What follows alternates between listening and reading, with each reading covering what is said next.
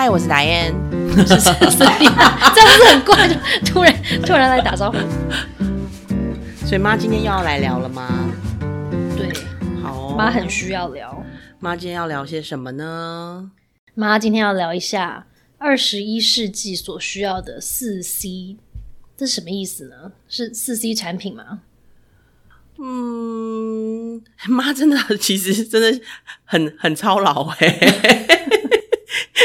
平时要面对就是那个呃柴米油盐酱醋茶，然后呢还要再想想就是未来，这未来到底跟我们有什么关系啊？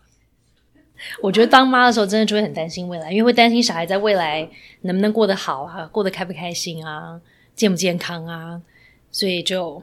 担心很多。所以我们是要让他们有一个开心的学习过程，然后拥有二十一世纪需要的能力。对，让他们可以学习过程开心又健康，然后呢，长大之后同样身心健康，但是还有可以生存跟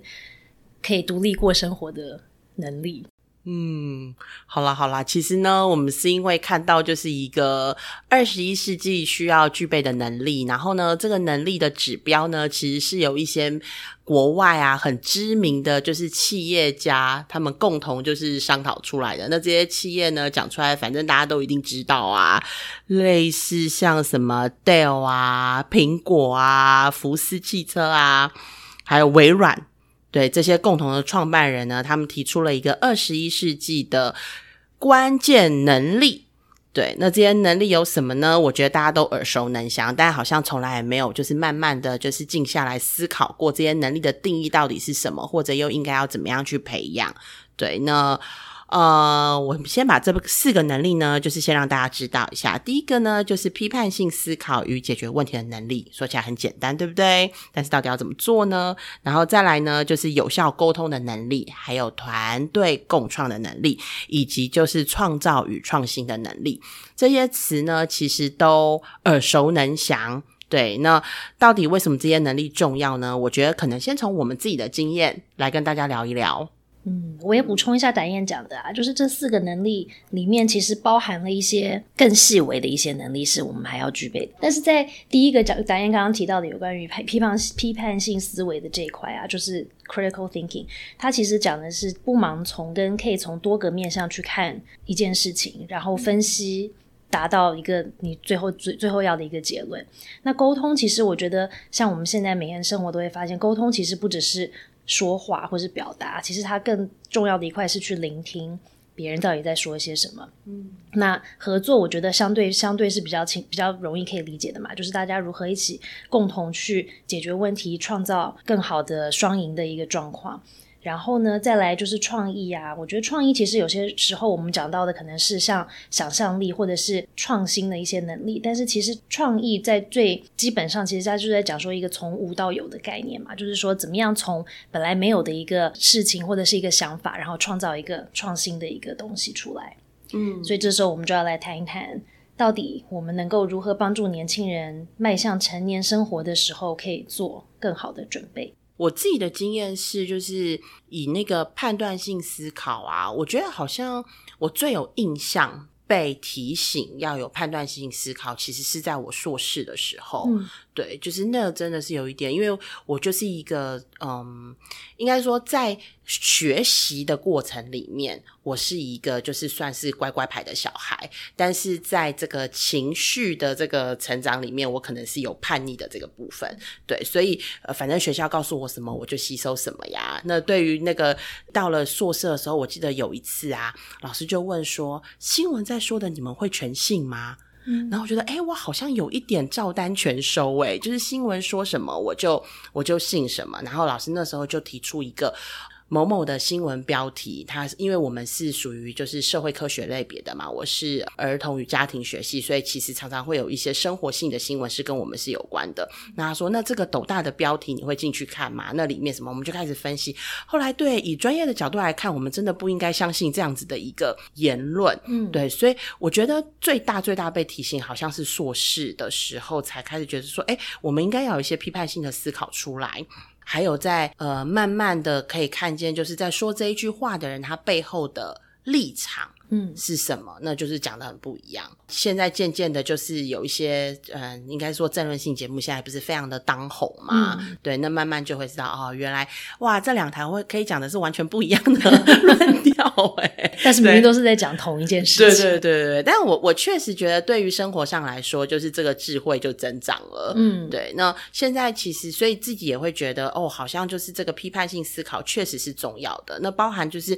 他提到了，就是问题的解决啊，自己出社会就知道啦，就是你要解决问题的方式其实有很多，可能有 A B C D E，但是 A B C D E 你到底要选择哪一个才是最 OK 的？那又牵涉到你的讯息的判断。对，可能有好多人给你很多的讯息，那这个讯息的判断，你要怎么去思考，然后来帮助你找到一个最合适或最适切的就是解决方案。嗯嗯，我觉得这个也真的呼应到说，为什么我们刚刚提到是在讲二十一世纪的技能嘛，就是说对于未来这个为什么很重要？我觉得跟我们可能小时候成长的过程不一样的是，现在的小孩他面对的不是资讯匮乏这件事情，他们的问题是资讯过多。然后呢，过多的资讯里面有一些是比较比较属实、比较真实的，可能有经过认证的；有一些呢，可能就是呃网友自己写一写啦，或者说他可能大家传一传资讯啦，所以这个。资讯过多跟资讯的正确性这一块，其实我觉得是现在的小孩需要去学习怎么面对、跟处理、跟判断的。而可能在我们以前的年代，就是资讯没有这么多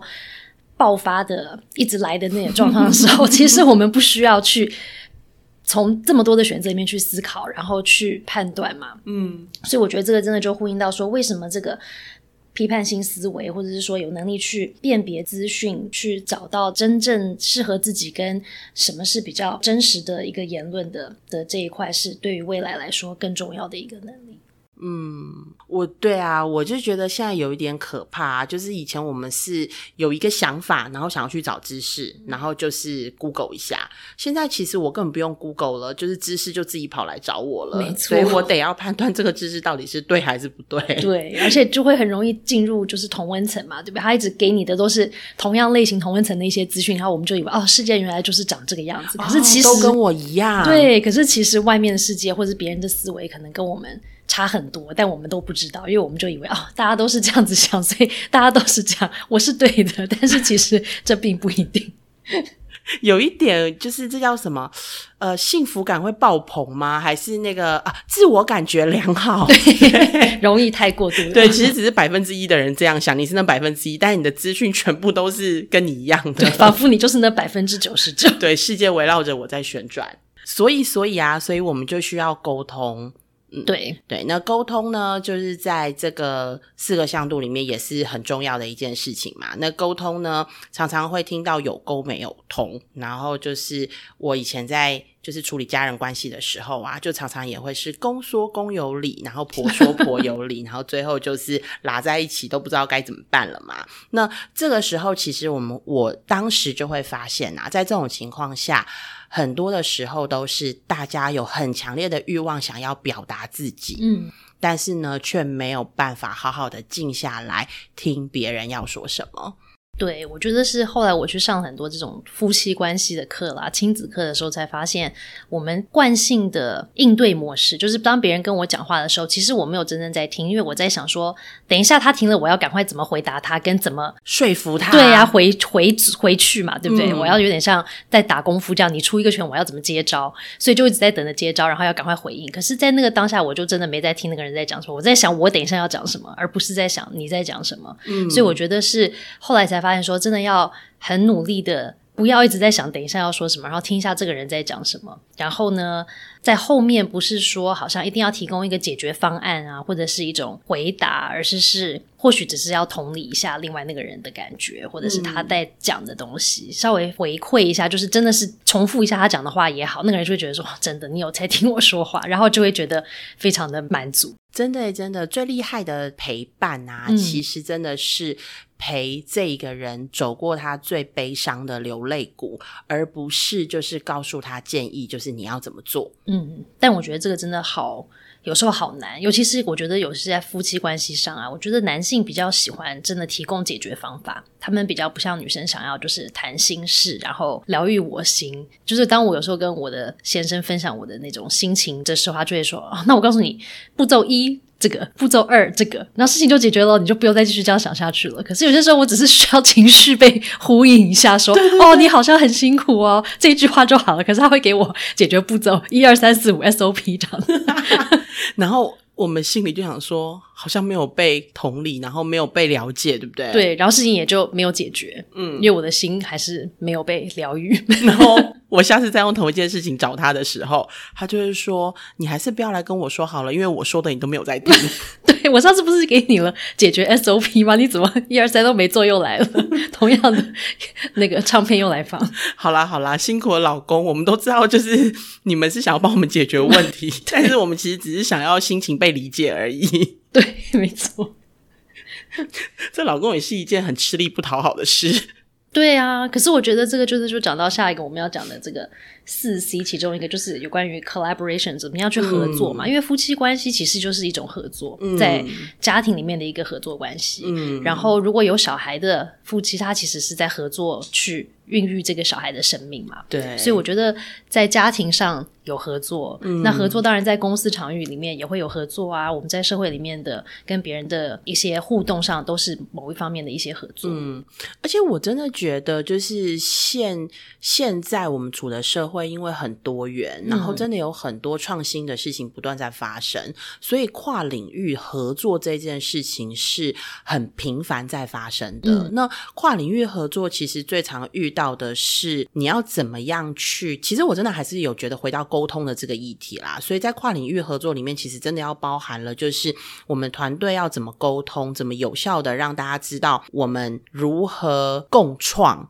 让这件事情是可以行得通的。对啊，我记得曾经就是呃，因为我是做家庭教育的。然后其实比较偏是教育，嗯，社会局是做就是呃比较是社会处遇的部分。当发生了事情了之后，就是什么样的资源应该要进去。那在处遇那一端呢，其实会发现往往会花好多好多的人力，然后跟时间，然后还有金钱，嗯，可是往往没有办法修复。例如说。家暴发生了，嗯，那这个家暴目睹儿他的情绪受伤了，或是呃家暴发生了，离婚了，那这个孩子你情绪上面你要怎么陪伴他，让他修复，嗯，然后在可能身体上面可能也有一些是需要呃恢复的，这要花好多好多的时间，所以社会局当时有一个利益很好的，就是他想要找做家庭教育的，我们看可不可以先预防呀，然后所以就找了我们来合作，那我们就发现啊，其实不同的领域。我们都会理解是切入点会不一样，嗯，但是发现其实语言也会非常的不一样。对，例如说我们会讲咨询，他们的咨询其实同样一个动作，但是他们会讲会谈，嗯，他们会不太喜欢听到我们讲就是咨询。因为我那时候就会觉得说，为什么每一次都要反应这么大呀？就这不是咨询，这不是咨询。但后来我其实发现啊，就是他的立场是指说，因为社会局要拿他的资源来做这件事。我们以前通常都是教育局的经费过来，或教育部的经费过来。社会局要拿他的这个经费来做这件事情，其实他需要向他的长官交代，他甚至需要向议员交代。议员会问他说：“那为什么不送回教育局做就好了？你们要拿来做，那我们就得要协助他。”就是可以跟他的长官交代，那他的长官也只听得懂，就是他们这个领域的语言。后来其实有好大的一块是，哦，那你必须要学会他们的语言，跟对方进行沟通。嗯，所以我觉得那个存在好像还不是你们对于这件事情的认知不一样，嗯，很表层啦，其实是语言。但是你如果语言都没有办法。呃，有一个共识的话，你们讲这个语言定义都不一样的话，你们就很难再进行就是比较深入的讨论。对，很多时候是我们刚开始讲的，就是有听没有懂的这个问题，其实是不只是没有在听，而是是我们用了可能对方真的听不懂的语言。所以我们的重点其实是要找到对方听得懂的语言去讲我们自己想要跟他说的事情，这也是一个很重要的的能力吧，对不对？对。然后还有就是在这个团队里面啊，彼此看见就是那个擅长的部分。嗯，对，就是我觉得团队比一个人就是来的好很多的原因在于，就是一个人其实是很会比较局限。嗯，对。对，但是一个团队其实。如果他也拥有了你其实做不到的，那你们合作起来就会一加一就是大于二的效果。嗯所以其实我觉得在团队里面，就是找到就是可以互补的人一起做这件事情，其实就会让这件事情更顺利。对，嗯，对，那这个这个就是为什么沟通这么重要，因为我觉得就连夫妻关系也是一样啊，对不对？感情好的时候就会觉得是互补，但是感情不好的时候就会觉得是个性不合。但是我觉得其实重点是。个性不合没有错，因为每个人就是不一样，但是可以看到每一个人的长处，然后怎么样透过沟通去去让大家可以一起共同合作，然后可以真正的互补，去达到更大的效应。我觉得是真的是一个学问，是可能在 在各个人生的场域里面都要好好的练习的事情。对啊，希望都能够走出那种。我觉得我我我我有一次有印象，在一个会议里面，然后大家讲的真的都是中文哦，嗯，但是我都听不懂，也就是听不懂的，就是听不懂，完全听不懂。但我觉得那时候还有一些听不懂的状况，还有就是情绪，你的情绪其实就已经在抗拒了，所以其实就是中文，但是你都听不懂。对，那我觉得可以适时的，就是找出出口吧，就是在团队里面，其实可以很自在，但是这真的是大学问啦，一直到现在，就是都还是在过程当中。对啊，我觉得每一天都是。嗯，那我觉得这个就讲到我们最后的一点啦，有关于创意 （creativity） 的这一块。其实我觉得我们前面刚刚讲的那三点，有关于怎么样去批判性的思考啊，去沟通、去合作，其实我觉得是在让每一个人都可以发挥他自己的独特的创意的点，然后呢，还可以聚集不同人的声音跟强项，再做更多更多。不一样的创意，然后再去解决社会的问题啊，去让社会更的变得更美好，有一些不同的发展的机会。那我觉得也呼应到说，我们刚开始讲说这些技能为什么是二十一世纪很需要的技能嘛？因为我觉得人其实基本上我们就是群居的动物，我们可以独居在山上就是修行啊，有没有是可以的？但是其实基本上我们是住在一个社会里面的动物嘛，所以因为我们群居在一起，那势势必就会是遇到有人个性不同了，然后我的想法是这样，你的想法是这样子，然后遇到各种的生活问题，我们是需要一起去解决的。沟通不良就会发生纷争，可能会发生战争。那沟通良好的时候，其实就可以互相互助、互相的支持跟陪伴。所以我觉得，其实今天讲到这些能力，是对于我们在未来生存下去的议题上面，其实是非常非常重要的。因为如果我们都不能生存，对不对？我们其实在讲很多的教育啦、很多的育儿啦，什么这些东西就白谈啊。因为如果人都不能一起生存的话，就没有办法再谈谈其他的一些议题了。对啊，所以我觉得我们今天谈的这些很多能力，是现在成人都需要在各个不同的角色里面都运用的，不管是在在夫妻生活里面，或者是亲子关系里面，或者是工作场域上面，都会需要的很重要的一些能力。所以我们要真的要努力的互相陪伴跟理解，让我们大家可以过得更好。因为人生你知道，有时候会有点小苦闷。对啊，所以如果想要知道要如何培养孩子具备这样子的能力呢，我们下一次再跟大家分享。对，欢迎大家再次收听妈很想聊。